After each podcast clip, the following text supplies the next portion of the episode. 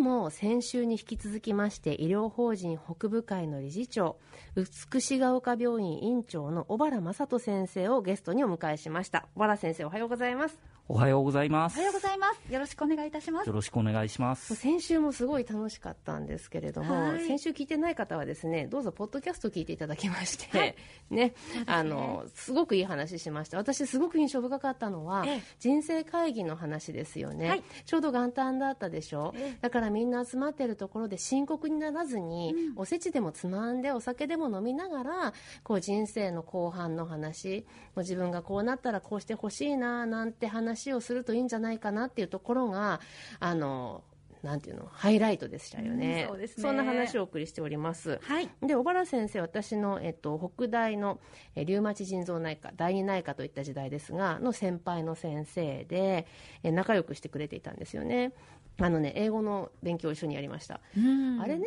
小原先生の方から誘ってくれたんじゃなかったですか？いや違いますよ。あれは東子先生やだあそう、はい。先生やりませんかっていきなり問題集とですね参考書を持って僕の机に現れて。本当に？ひどい改ざんだ私自分の。先生っぽいですそれ。本当に？はい。なんでそんなこと思ったんだろう。あのね先生帰国子女なんですよ。はい。いつからいつまでアメリカにいたんでしたっけ？えっ、と僕小学校の三年生から五年生までですね。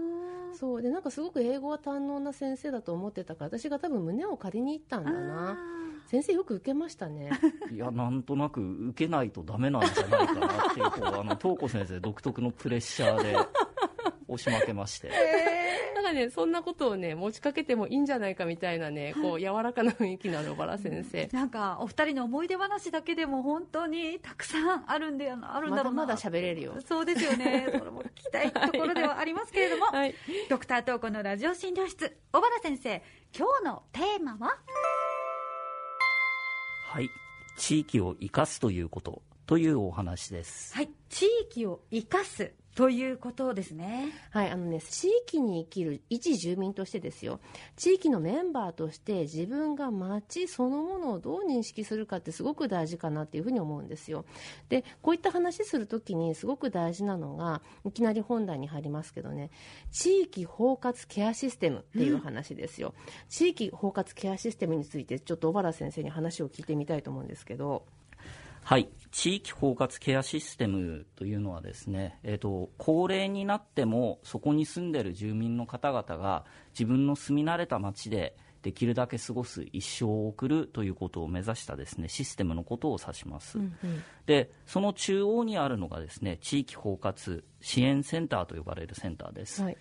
高齢になって体力だとか物忘れ病気の治療後による生活の難しさなどで生活に困った時のためにあるセンターなんですけれども、ここに相談に行くとですね介護をはじめとして見守りですとか生活のお手伝いですとかお金のトラブルなどを含めて高齢者の生活の困りごとをですねいろいろ聞いてくれるよろず相談所みたいなところなんですね。うん地域によって呼び名が異なる場合もあるんですけれども、えーと、全ての自治体に設置されておりまして僕が仕事をしている札幌市清田区にも2か所あります。なるほど。私自分の近くに何か所あるかって認識してないって今ちょっとありゃって思いましたけど結局その一医者としてこのこの程度ですよって言ったら申し訳ないんですけどやんなきゃなって思ってる医者すら自分の地域に何か所あるかっていうのが怪しいような認識だと思うんですよね。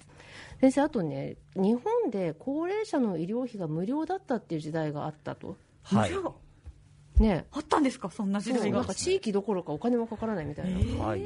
そうですね日本では50年くらい前に10年ほど老人医療費が無料の時代がありました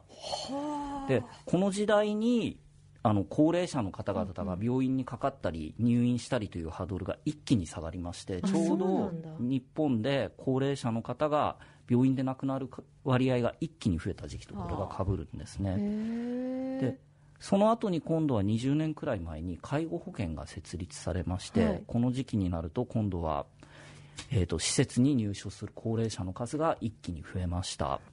これってやっぱりそのなんていうんですか入院施設、まあ、医療機関としての役目とその施設の役目と自宅の役目っていうのをある程度住み分けようっていう動きがあると認識していいんですか？そうですね。あの入院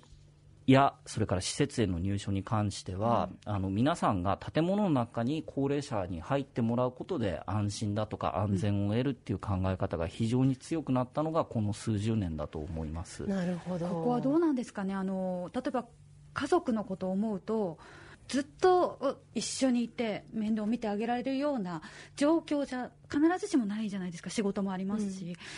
だからそうなるとやっぱり病院なり施設なりに親が入っていってくれた方が本人としても安全なんじゃないかとか。なのか家にいて、なんかこう気持ちよく過ごしていてもらった方が本当はいいのか。でも何かあった時そういう時どうするのかとか。なるほど。かなり葛藤がこう一般市民としてはあるんですけれども。そうですね。あのおっしゃる通り施設や病院に入っていた方がご家族にとっては安心感が高いということは今ある程度否定しがたいことなのかなというふうに感じます、うん、一方で地域包括ケアシステムの考え方としてはそういう安心とか見守りの力を地域みんなで持つ、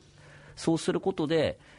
特にご本人がどこで過ごしたいのかっていうことを考えたときにご本人ができるだけ過ごしたい場所で過ごせるように周りがそれをサポートする力を持つというのが地域包括ケアの考え方かなと、あれだ。その施設とか病院とか家族とかっていう区切りじゃなくてもっと地域場みたいな感じで、ま、あの包み込むみたいなイメージを持った方がいいってことですよね。なるほど、ね、住み分けってさっき言いましたけど妙に住み分けが進みすぎてもいけないかもしれない、ね、っていうふうに今思いました。あそうですね。ね。先週お話しいただいた ACP のアドバンスドケアプランニングってありましたけど、私は年老いたら家にいたいのかそれとも施設に入れてもらった方が安心なのかっていうお話もしやすくなる。かも。だって選択肢が増えるってことですよね、ね、素晴らしい。なるほど、まあ、考えてみる触れてみるっていうのがやっぱり何より大事ですよね、そうですね。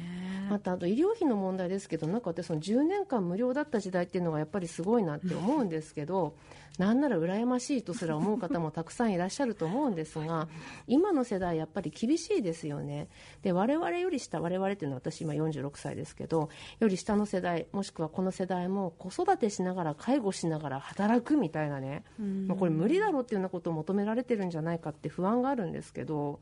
はいそうですね。あの若い方に関してはご自分のご家族の介護それから金銭面の負担など不安に感じる部分は非常に多いと思います、うん、ですのでその介護をする人を家族に限定しない地域全体で見る、うん、そうすることで負担を和らげる。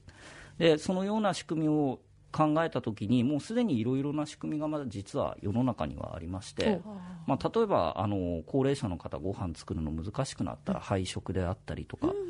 配食と同時にその見守りをしてくれるサービスがセットでついていたりだとか、えー、とヘルパーさんを導入したり訪問看護を入れたりそれから施設に行ってのデイサービスを受けたり。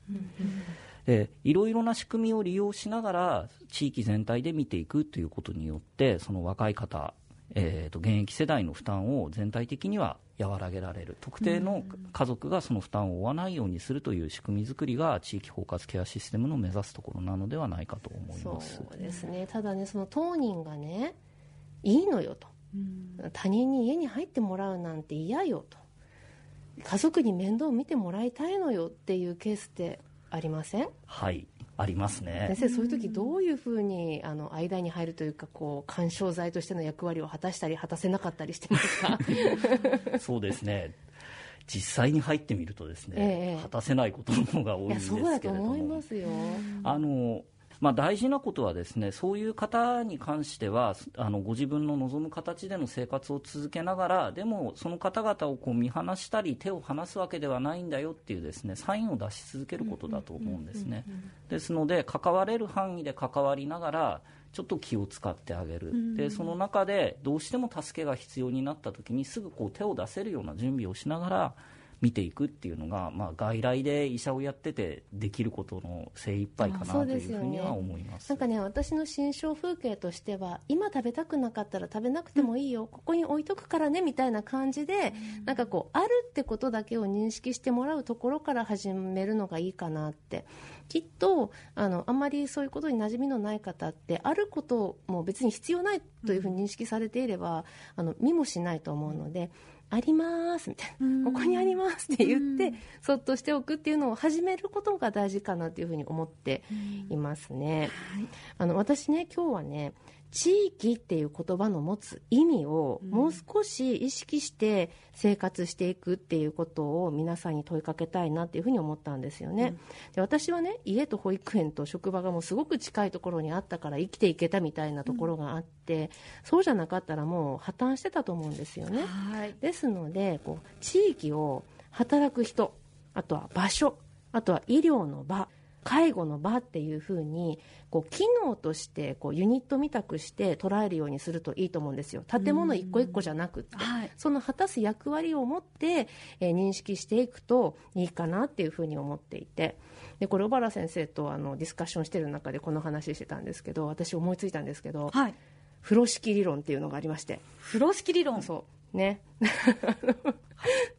うまいって言われたから喜んでこれ説明しちゃうんですけど、あの風呂敷が地域をはいはい、でその上に立つのは建物じゃないわけ。今言ったような機能を持ったその集合体っていうか人でもサービスでも何でもいいんですけどそれふんわり乗せといてこうキュッと上で締める、はい、これが地域よっていう風なイメージでいてもらえると、はい、こう建物みたく四角四面なイメージを捉えられるよりいいかなっていうふうに思ったんです。ねそうですね。素晴らしい発想だと思います。言わせたみたいなところ。はい。いや、お二人の楽しい関係性も覗き見て、本当に楽しい時間となりましたけれども、お時間がね、はい、来てしまいました。え今日は地域を生かすということというお話でした。先週、今週と医療法人北部会理事長、美しが丘病院院長の小原正人先生をゲストにお迎えいたしました。小原先生、ありがとうございました。ありがとうございました。ありがとうございました。